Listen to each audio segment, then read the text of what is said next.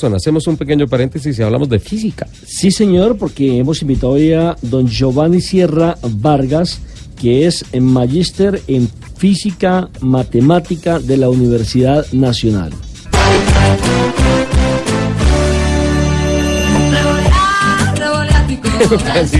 Porque es profesor no de se llama física. Francisco, pero sí se llama Giovanni. Bienvenido a Autos y Moto, Giovanni. No es Francisco el matemático, sino Giovanni el físico. Giovanni el físico. Y matemático. ¿Cómo es la cosa?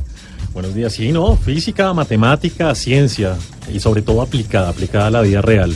Eh, ¿Le gustan los carros? Me encantan los carros. Eh, dirán, estos están locos, ¿qué hacen con un físico, Un en el programa? que tiene Francisco que ver? matemático acá. Pues bien, tiene que ver con los famosos reductores de velocidad. Algunos lo llaman los policías acostados, otros lo llaman Resaltos. los reductores de burbuja, los resaltos y demás.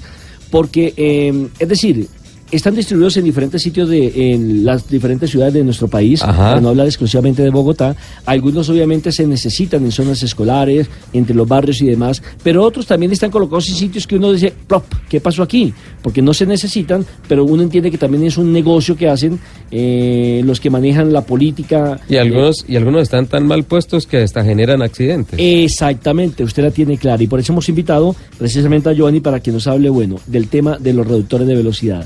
Mucha gente los pasa a toda velocidad, otros frenan y lo hacen eh, de forma eh, casi que en cámara lenta, otros llegan y van rápido y tienen que frenar abruptamente para poderlos pasar y viene el de atrás y tome. Tome. Ahí llega el accidente. Don Giovanni, ¿cómo se deben tomar los reductores de velocidad y los policías acostados? ¿Media velocidad, alta velocidad, mínima velocidad? Mire, lo ideal sería que usted los tomara a mínima velocidad. ¿Sí? Resaltos, topes, policías acostados, burbujas, eso hay una gama infinita de reductores de velocidad. ¿Para qué se utilizaron inicialmente? Como su nombre lo indica, para reducir velocidades en sitios residenciales y escolares. Pero como usted lo dice, Nelson, eso se volvió un negocio. Usted sale por la autopista y hay reductores de velocidad, va entre los barrios y policías acostados, está por la séptima y encuentra las burbujas. ¿Qué es lo que pasa con eso? Daña el carro, lo daña. Por completo. ¿sí? Y usted mira en internet, habla con gente y tienen unos mitos por todo lado, ¿no? Que hay que pasarlos rápido, que hay que pasarlos en diagonal. Pero no se necesita ser ni físico, ni matemático, ni científico para saber que si usted coge algo a toda velocidad contra un cuerpo rígido que es el carro, ahí lo va a dañar. Hay una fuerza de impacto que viene y daña suspensión, amortiguadores, tijeras, alineación, Mire, si, si comenzamos de abajo hacia arriba, lo primero que se daña son los neumáticos. las llantas, claro. Usted coge las llantas y hay una cosa que técnicamente se llama estrés de material. Eso es como un tejido de lana. Si usted cada rato lo va friccionando, friccionando, golpeando, golpeando, eso se va a dañar. ¿Y qué es lo que salen? Las burbujas, los chichoncitos de las burbujas. Y ahí se comienzan a dañar las, las, Las llantas. llantas. Por no decir de los rines. Cuando usted lo coge muy rápido, eso tiene una amortiguación, hablando únicamente de la llanta, que esa amortiguación más o menos va como de 5 a 15 kilómetros por hora. Si usted lo coge más rápido, es como si no llevara llanta. Entonces es cuando usted va en el carro y suena Siente el impacto sobre el ring. Y ahí tome tu rectificada. Bueno, los amortiguadores. Los amortiguadores es bastante complejo. La gente piensa que los amortiguadores son resortes. Pero cuando uno mira el amortiguador, eso está el resorte. Dentro del resorte La hay- cámara, hay un pistón, los depósitos de, aceite. lubricantes, claro. Si usted coge un reductor de velocidad, un policía acostado, póngale más o menos unos 15 kilómetros por hora, la temperatura del aceite llega, puede llegar fácilmente a 90, 100 grados Celsius. No, y se topetea, el pistón llega y le pega al techo del amortiguador y hasta ahí llegó, porque ¿Qué se tuerce. chumacera? es que me Un, amortiguador no tiene qué.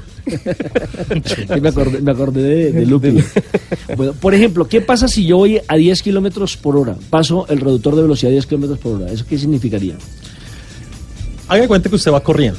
Si usted va corriendo porque va a apartar de para algún lado, si usted choca contra alguien caminando, le duele bastante. Ahora imagínese 10 kilómetros por hora Equivaldría a chocar contra quién? contra una vaca. Ojo. Así. Contra una vaca a 10 kilómetros por hora. Bueno, y se la cambio. puede pasar. Si voy a 20 kilómetros, ¿qué significaría? que se encuentra contra un, contra un camión.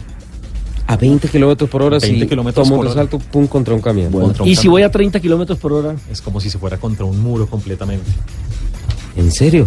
En serio, lo que pasa es que cuando uno está en el carro, pues usted no siente la velocidad. No, y el sistema de amortiguación a- a- ayuda un poco para mitigar el impacto, pero el pobre carro sufre Eso, como si se, a 30 kilómetros por hora Claro. uno se pasa un resalto y es como si se estuviera estrellando contra un camión. Es como si se estrellara contra un camión. Lo que pasa es que toda la dinámica del automóvil hace que eso se disipe esa energía, usted no la siente.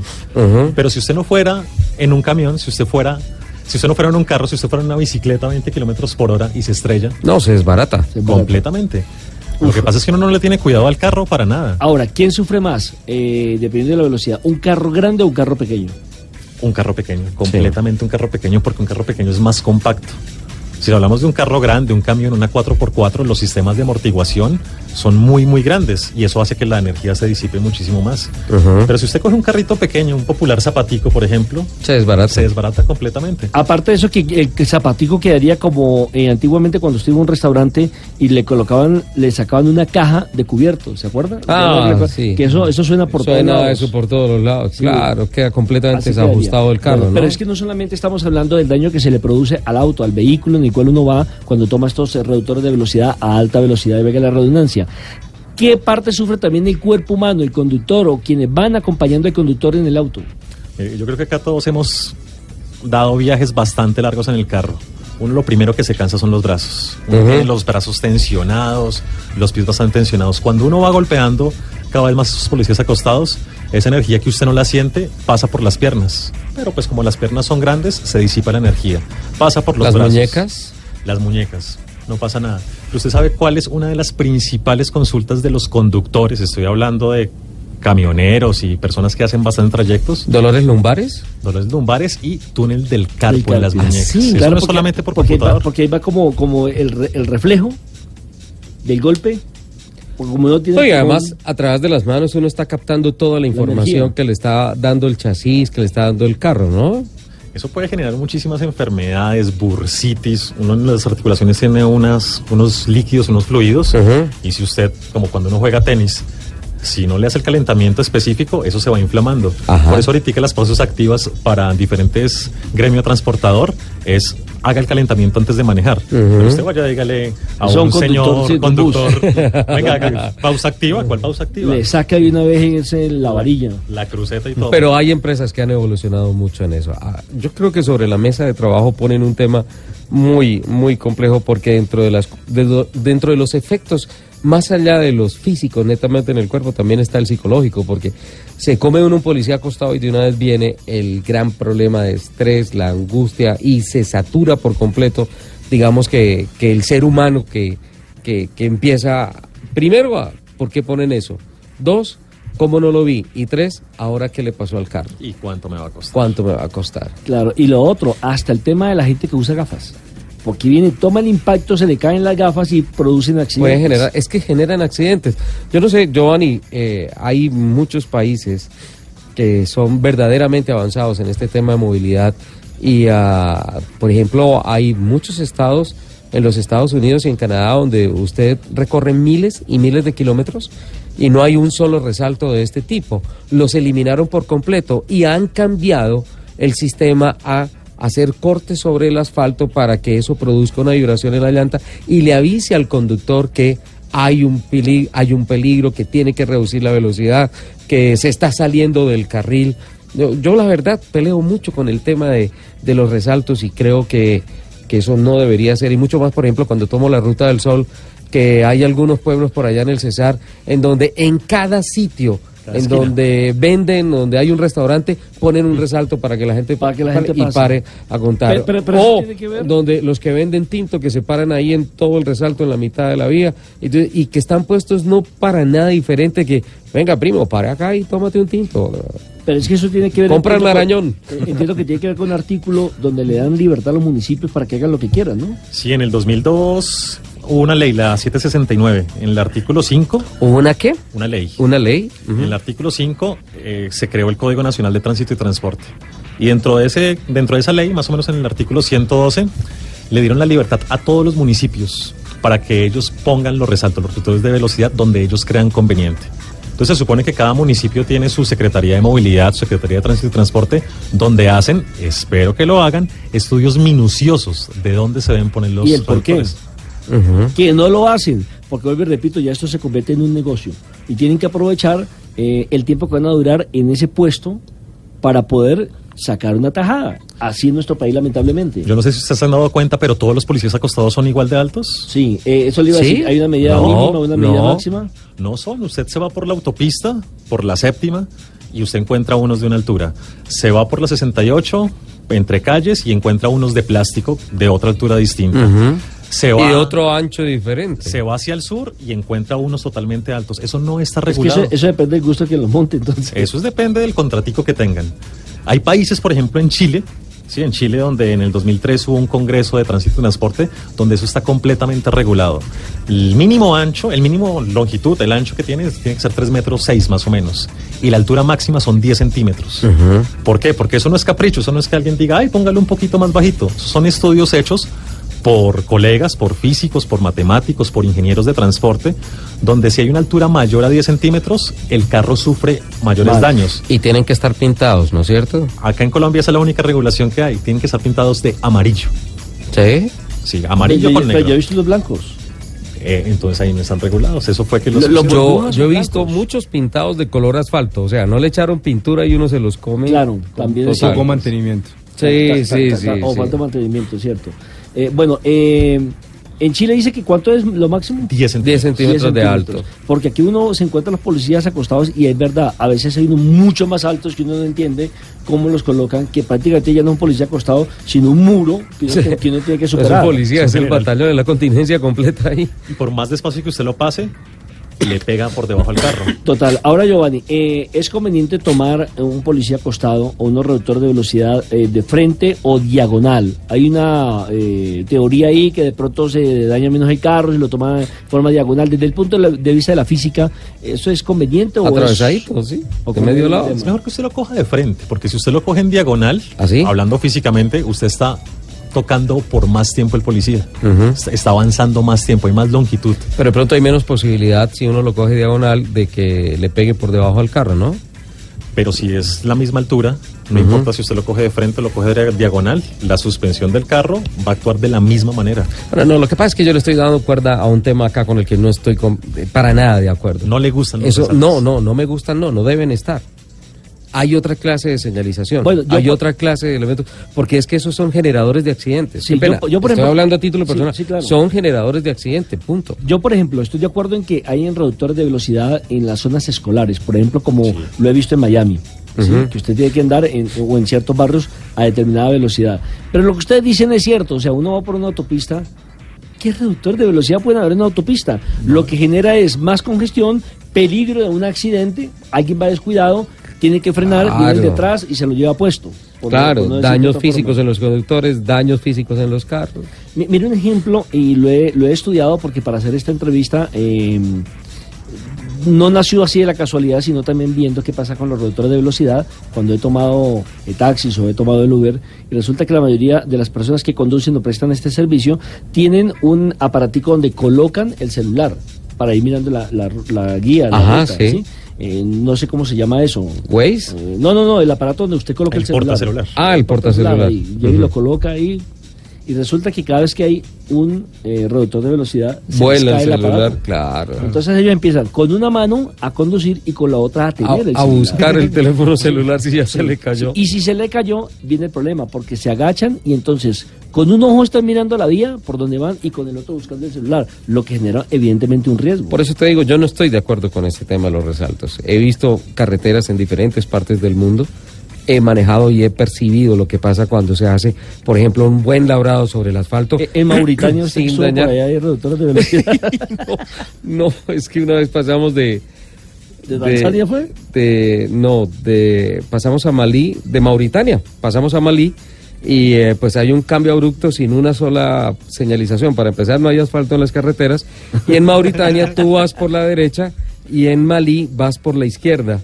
Entonces tú pasas de un país a otro y te das cuenta ahí porque de pronto hay una casetica, algo, algo así, ya estás en otro país, pero el siguiente tráfico que te encuentras es de frente a ti. Ese es el reductor de seguridad, de, de velocidad que hay en Mauritania. Un camión que viene con 50 negritos ahí encima, que se viene de frente de uno y no se quitan por nada del mundo. Para ellos lo mejor que les puede pasar es estrellarse con alguien porque puede ser alguien que tenga plata a ver cómo le pueden sacar ¿Qué billete. tal? En Alemania, en. Alemania los reductores fueron un paso más allá. Usted va por una carretera interestatal en Alemania y hay un labrado en el asfalto que hace que cuando usted pase a la velocidad que ellos recomiendan, suena el himno. El himno, suena una canción del no estado jodas, ¿en dónde es eso? ¿En la autobahn o en dónde? En las carreteras interestatales de Alemania. Nah, ¿en serio? Que sí, ahorita les voy a pasar el, el link para que lo cuelguen. Voy a pedir otro test drive con Porsche para ir a hacer, hacer una vuelta con ellos. ¿En A serio? escuchar la música. Sí, claro, pero es que, es que, es que es así, o sea, yo, o sea, con todo respeto, pero yo creo que eso del tema de los resaltos no deberían estar eh, en ningún lado. O sea, el, el asfalto te y- transmite todo. ¿Y para punto. dónde vamos, Giovanni? Es decir, eh, usted que ha estudiado el tema, eh, ¿va a regulación? ¿Se van a seguir utilizando? ¿O hay algún estudio que diga que en un futuro de pronto se van a cambiar por otro tipo de metodología para no utilizar eh, los eh, reductores de velocidad que terminan afectando, como ya usted lo ha dicho, no solamente a los carros, sino también a los conductores? No, pues ojalá pongan el labrado ese y que le suene a uno la gota fría o alguna cosa de esas y listo. Acá es complicado. Eso va para tres caminos. Primero, hay unos reductores de velocidad que están llenos como de líquido, Ajá. ¿sí? como de un gel. Eso físicamente se llama fluido no, newton- no newtoniano. ¿Son los que vienen clavados en el asfalto? o Sí, vienen clavados, pero por dentro es como, como las almohadillas de gel que uno utiliza en los, Correcto. los pad mouse. Sí. Cuando usted pasa despacio, está al mismo nivel del suelo. Es como si no pasara nada. Pero cuando usted lo golpea a una velocidad mayor a 5 kilómetros por hora, es como si fuera un policía acostado de verdad. ¿Y entonces qué pasa ahí? Pues si ¿Se le entrapa va- el carro? Que uno tiene que aprender a tiene que pasarlo Sí, sí, despacito. sí, sí, pero si se le revienta, ¿y qué pasa? No, ¿Lo eso no se revienta, por- no? se revienta. Físicamente no se va a reventar. Eso es un gel. Es un gel no newtoniano y eso se comporta a bajas velocidades como si fuera un líquido y a grandes velocidades como si fuera un sólido. Pero ¿cuál es el fenómeno? ¿Frena el carro inmediatamente? Sí, lo frena. Es como si hubiera un policía de una vez. Pero si usted va despacio, al mismo nivel del suelo. Giovanni, me tengo que ir, tengo que cumplir con unos compromisos comerciales. Ya viene el sistema informativo de voces y sonidos de Colombia y del mundo. Después de las noticias, vamos nuevamente con Juan Diego Galindo y el fenómeno del mercado chino en el ah, mercado automotriz automotor colombiano y pues ah, muchas más noticias importantes que tenemos. ¿Qué me iba a decir, don Nelson? Eh, sí, porque tengo otro tema para preguntarle a Giovanni Sierra Vargas después de nuestra pausa comercial. ¿Cuál es? ¿Cómo vamos, profesor? Bien, bien. Acá aprendiendo de carros chinos. Si ve chino. ¿Qué percepción tenía usted de los carros chinos? Miedo. Yo tenía mucho miedo. ¿Por qué? Porque cuando usted sale a la calle usted ve marcas tradicionales. Uno que otro carrito chino por ahí. Un Jack, una Chana. Pero ahorita ya se están viendo muchísimos más y eso le da a uno confianza. Cuando uno no está dentro del gremio... Sí, se ven. se uno- ven, por uno todo. busca y es que confiabilidad. además, ¿tú te acuerdas, Juan Diego, del, del por ejemplo, los malos experimentos que se hicieron con Dacia, con Olsit, Total. que fueron Tata. carros Tata que dijeron, llegamos con un carro cero kilómetros al mercado colombiano en menos de 10 millones de pesos. Sí, y en menos de un año no tenías carro. Así es. Se desbarataban por completo, ¿no? Entonces yo creo que eso generó muchos miedos, Giovanni. Bastante, bastante. Eran carros que se, se dañaba cualquier cosa. La guaya del acelerador. No, hasta ahí llegaba. o sea. Y no, no se conseguía por ningún lado. Se quedaba seis meses ahí y por chatarra. Y al mes, a los dos meses ya empezaban a fallar las cosas. Bueno, entonces, ¿qué vamos a hacer con los benditos resaltos? Yo pienso que acá hace falta regulación. ¿O quitarlos? Yo pienso que para la parte de escolares, hospitales, son, son bastante útiles, pero en una autopista, en una vía principal, no tiene sentido tener resaltos, ni de última tecnología, ni de vieja tecnología. ¿En qué están trabajando ustedes ahora? Estamos trabajando con sensores. Estamos trabajando ¿Sensores de? sensores que van directamente a los vehículos de servicio público. Ujú. En el cual cuando aumentan la velocidad y están por cerca alguna escuela, algún hospital, eh, personas con discapacidad visual y hasta con perros callejeros, se salta una alarma en el tablero del conductor y le dice reduzca la velocidad. Yo pienso que eso es lo más importante. Que estén manejando y uno cuando está conduciendo diga, acá tengo que reducir la velocidad. Pero todo, todo, todo, yo pienso que aparte de ciencia y tecnología se debe reducir esa la cultura. La Y cultura eso, y eso lo van a aplicar a través del Ministerio de Transporte, Secretaría de Movilidad, o cómo es el. ¿Usted está trabajando de la mano con Don Stalin? no. No, no. Él es del Observatorio de la Universidad Nacional. Sí, pero somos compañeros. Ajá. No, ahorita estamos haciendo proyectos. Los proyectos se tienen que presentar, pero acá como todo está distribuido por municipalidades, es decir, ciudades, cada ciudad es autónoma, Autónoma. de decir qué pone y qué no pone. Ajá. La idea es presentar el proyecto eh, y que por lo menos Bogotá diga, venga, le apuesto a menos reductores, más sensores para reducir la, la velocidad promedio del conductor. ¿Cómo, ¿Cómo uno puede pasar por una calle en Bogotá y hay tres, cuatro reductores puestos en una misma calle? Esos son en directrices propias del municipio. Yo pienso que son contratos. En una sola carretera hay cinco, seis y hasta siete contratistas. El que eche el asfalto es uno. El que hace los sumidores, las alcantarillas es otro. El del semáforo es otro. El de los reductores es otro. Sí. Y el de la pintura es otro. Eso se llama burocracia, ¿no? Pero bastante. De eso hay mucho, ¿no? No, eso se llama un buen negocio. No, es un mal negocio porque se No, está no, yendo la buen- plata en buen negocio burocracia. para, para los que administran. Ah, sí, pero... Porque es que volvemos a recordar, a usted lo eligen como alcalde, como gobernador o lo eligen como presidente y hay gente que saca una plata para apoyarle su campaña política. Entonces cuando usted llega y corona en esa posición, en ese puesto, en ese cargo, comienza a devolver los favores y una manera de devolver los favores es lo que está diciendo aquí precisamente Giovanni, de empezar a distribuir el trabajo entre varios proveedores para poder devolverles económicamente lo que ellos aportaron para una campaña. Creo que ese es el gran problema que tenemos a nivel político en nuestro país. Cuando vienen después los de Falco, viene la mermelada, viene una cantidad de cosas que termina afectando no solamente el bolsillo del, del consumidor o de nosotros quienes pagamos Por el impuesto, por eso te sino digo que también de, de las obras. Un mal negocio para el país. Todos O los sea, dineros, o- o también de las todos los dineros los ves difuminados. Esta semana eh, estaba escuchando en las noticias, inauguraron la Gran Vía en Madrid, que la Ujú. remodelaron absolutamente toda. 300 días se demoraron en dos kilómetros, en donde tuvieron que cambiar toda la iluminación, to- ampliaron dos, car- eh, redujeron dos carriles de autos, ampliaron las aceras. 300 días se demoraron, una inversión millonaria en euros. Aquí la ruta del sol que veníamos hablando, o, perdón, la ida a Ibagué, ¿cuántos años llevamos y todavía te encuentras 55 huecos? El túnel de la línea. Entonces de la línea es uno de los ejemplos. Ahora, bueno, lo eh, que pasa es que siempre hemos hablado del túnel de la línea y creo que hemos sido muy chiquitos en la calificación de eso. es toda la línea realmente. El túnel es un pedazo de todo el problema que por hay eso, pero ahí. si no han podido hacer el túnel, entonces ¿qué podemos esperar de todo lo que usted está diciendo? Pero es que imagínate que el túnel ya está. O sea, el túnel ya salió, ya. El hueco al lado y lado de la montaña ya está. El túnel ya está. El tema es que el túnel termina en un abismo. Por Y eso, los ¿no? viaductos. Por eso, no hay, no hay el complemento para poder terminar la obra. Giovanni, eh, ¿qué sabe usted del tema de los frenos ABS en Colombia que parece que se van a suspender los carros, determinado número de carros, si no cumplen con esta reglamentación en un futuro? Desde el 2015 salió una resolución del Ministerio de Transporte. Está prohibida la venta de vehículos sin frenos ABS, sin bolsas de aire y sin apoyacabezas. 2015.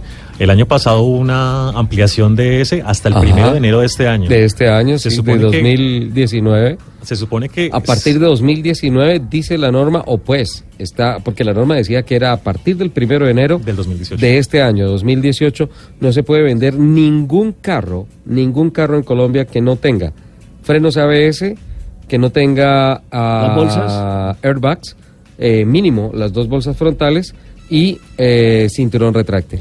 Se supone, hasta nueve pasajeros y 2.5 toneladas. Ujú. Pero, y los taxis, los zapaticos, esos todavía tienen extensión hasta más del próximo año. Entonces, ¿qué están haciendo algunas empresas que no, que no están radicadas acá? Los sacan, los pintan de amarillo y los traen como taxis. ¿Quién está haciendo eso? Mire las marcas de los, de los zapaticos. Hyundai. Yo no me comprometo con ninguna marca, pero... No, si pues usted- yo estoy, yo estoy preguntando porque pues eso. Sí, usted, usted mira en los concesionarios de, de carros, ahorita que están vendiendo carros ya 2019, Ajá. taxis, y son carros sin frenos ABS, sin apoyacabezas y sin airbags. Imagínense, y eh, carros de servicio público donde se supone que deben tener la máxima seguridad para poder proteger al usuario. Juan Diego, ¿en qué partes del mundo los estos carros chiquiticos sirven de servicio de taxi? Yo creo que solo acá. Revisando muchas, muchos países aquí rápidamente mi memoria que, que hemos tenido No. la oportunidad, no, no, no Todos existe. son carros eso. grandes y con baúl grande. precisamente. Vehículos grandes. Usted va, por ejemplo, De- a Nueva York y son BMW, son De hecho, de hecho de alto- Chery fue el pionero en la introducción de las camionetas en, el- en los taxis. Claro. Eh, hace dos años, SUVs. Chery ingresó en el negocio de taxis con las SUVs, precisamente por eso, por la responsabilidad de entregarle un producto más seguro, más confiable, con mayor tranquilidad para el consumidor. Eso es responsabilidad social y eso es lo que nosotros en Chery traemos también al país ahora en esta entrada.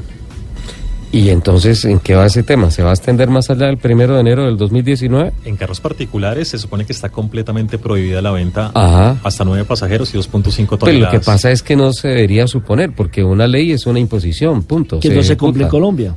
No, pero, Pero pero, tiene- hoy en día te lo digo como importador, eh, Se cumple. No, no entras, no, no lo Sí, puedes nacionalizar. Lo, De lo hecho, que pasa es que hay carros de esos que ya están funcionando en el mercado. Lo Pero que lo pasa es que, si hubo, se vendieron antes del primero de enero, hay una, hay una hay una exención que es los vehículos que tenías en inventario, porque también las automotrices o nosotros los importadores tenemos nuestros inventarios aquí para poder satisfacer el mercado y se, le- se nos dio un, como se dice vulgarmente, una gabela de eh, poder nacionalizar estos vehículos y viene el dinamismo del mercado en venta y todavía ves eh, productos con y sin, pero, pero ya hoy en día no te deja eh, el sistema de la DIAN nacionalizar ningún vehículo que no cuente con esos sistemas de seguridad. Ahora- de hecho, no te dan la homologación para poder Ahora- importar el vehículo. También juega mucho la conciencia del comprador, ¿no? Porque pues finalmente es una plata importante que estás poniendo para montarte en algo que arriesgue tu vida o que de pronto te proteja un poquito más, ¿no? Es que sin lugar a dudas la tecnología ABS realmente es una tecnología revolucionaria en seguridad. No sé qué opinas tú, Ricardo. no, pero- completamente. o sea, Pero que tú puedas maniobrar el vehículo en un momento de emergencia cuando, aprie- cuando oprimes el, el- freno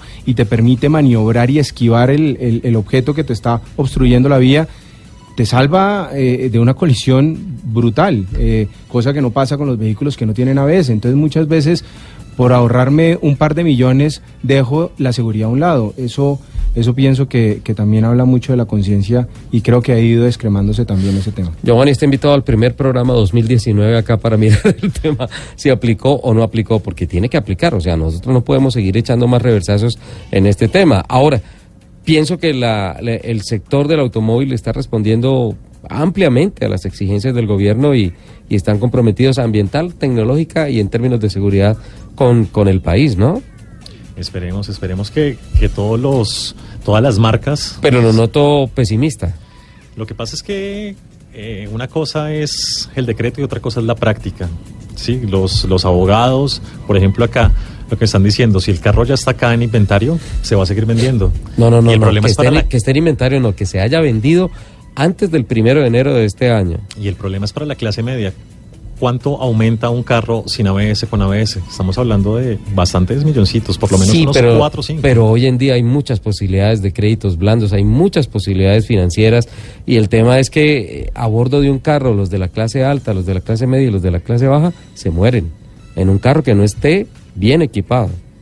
Todo se reduce a lo Qué que pena hablar en esos términos como tan duros, pero No, todo se reduce a lo que estábamos hablando. Cultura. Si uno tiene Ajá. cultura, responsabilidad y piensa en el otro, pasa los reductores bajos, compra el carro que es, no se salta las señales de tránsito. Ah, ah, y, ah, y él insiste en pasar los reductores. no, pero, pero- pero es un tema, es un tema que tiene que ir evolucionando. Hace cuatro años los carros eran muchísimo más económicos. Teníamos un Sí, dólar de sí. 1.800. Hoy el dólar es de 3.200. La industria eh, o o el consumidor se va a ir acomodando, obviamente, a eso. Los vehículos sí van a tener que subir porque le estás imprimiendo más tecnología, pero es más tecnología que tiene conciencia de uso. No, no es poner un botón por poner, ¿no? Y falta Sí, mirar a- el IVA. Ahora, hablando de la tecnología, de los avances y demás, eh, aplausos para Santa Marta, que acaba de colocar ¿Qué pasó? una red de semáforos que funcionan eh, con celdas de eh, energía solar. Fantástico. Iré este fin de año a verificarlo en primera se persona. cargan y pueden durar 8 horas sin necesidad de conectarse a la línea eléctrica. Fantástico. Claro, claro, teniendo en cuenta que pues en la mayoría del tiempo en la ciudad de Santa Marta aparece el sol, ¿no? Aparece el sol, don Richie. Es que estoy mirando el reloj porque ya en una hora estoy aquí al aire con el partido. Pe- La finalísima, la final del mundo. No. Entre Boca River. No estoy de acuerdo. O sea, si hay una final del mundo que tenemos que promocionar, es el superclásico del Oriente Colombiano Atlético Bucaramanga contra el Cúcuta que subió. Disculpe, todo el mundo No, se no rió. O sea, No, yo no, no, no, no, yo no, no me río por no perder la amistad con usted, pero los Quiero invitados se rieron. quiero decirle que mi equipo, el Atlético Bucaramanga, es muy bueno. No le hace daño a nadie. ¿Por quién va Boca o River? No, ya me sacaron la piedra de eso que se pone a anunciar que la Bo- final del Boca- mundo Boca no. River. No, ninguno de los Ninguno dos. de los dos. Eh, Juan Diego, River. River. Eh, Giovanni. Boca. Bo- Uy, está dividido. ¿Va a jugar Quinterito finalmente? Eh, posiblemente, posiblemente. Sí. O sea, no está confirmada todavía la formación titular de ninguno de los dos equipos, pero se supone que Quintero puede ser una alternativa y como titular sí podría ir eh, Villa y eh, Barrios, los dos Barrios. colombianos de Boca Juniors. Estaba por ahí en tentativa, que sí, que no, Cardona, que es el jugador diferente que tiene Boca, pero que no lo ha querido utilizar Guillermo Barros Esqueloto, Es el técnico del Boca, de ¿no? Boca Juniors. Y yo me quedé esperando los buñuelos. Sí, no, Juan Diego, había una tradición acá, entonces pues el tema se la cambiamos. O sea, no hay buñuelos, pero hay almuerzo. ¿Listo? Cambia, ya, ya hablamos con la agencia para que solucione eso. Juan Diego, el hombre- bienvenido. El, el hombre le tiró el pelotazo A la agencia. Claro, es el speaker de la marca. Gracias por acompañarnos y bienvenido siempre. Esta es tu casa. Ricardo, muchas gracias a ti, a los oyentes, a la mesa, a Nelson, a todos eh, por acogernos y, y bueno, bienvenido para cualquier otra invitación para debatir de temas tan importantes como este. Genial, muchas gracias. Creo que estuvo muy interesante el tema. Don Giovanni, bienvenido, ¿no? Tiene un compromiso para los próximos programas. Acá estaremos totalmente hablando de seguridad, de ciencia, de tecnología. Ricardo, muchísimas gracias. Nelson también. Y a todos, vamos a mirar qué pasa. Don Nelson, prepárese ¿Hay para el partido porque viene. No, viene el radar. Ah, pero hay- hay casting. ¿Hay casting? Sí. ¿En dónde? Pues para reemplazar a Lupi, ¿no? Sí, claro, ya. Nos vamos. Prepare el partido de fútbol. Yo tengo que irme con el radar, ¿vale? Chao, chao.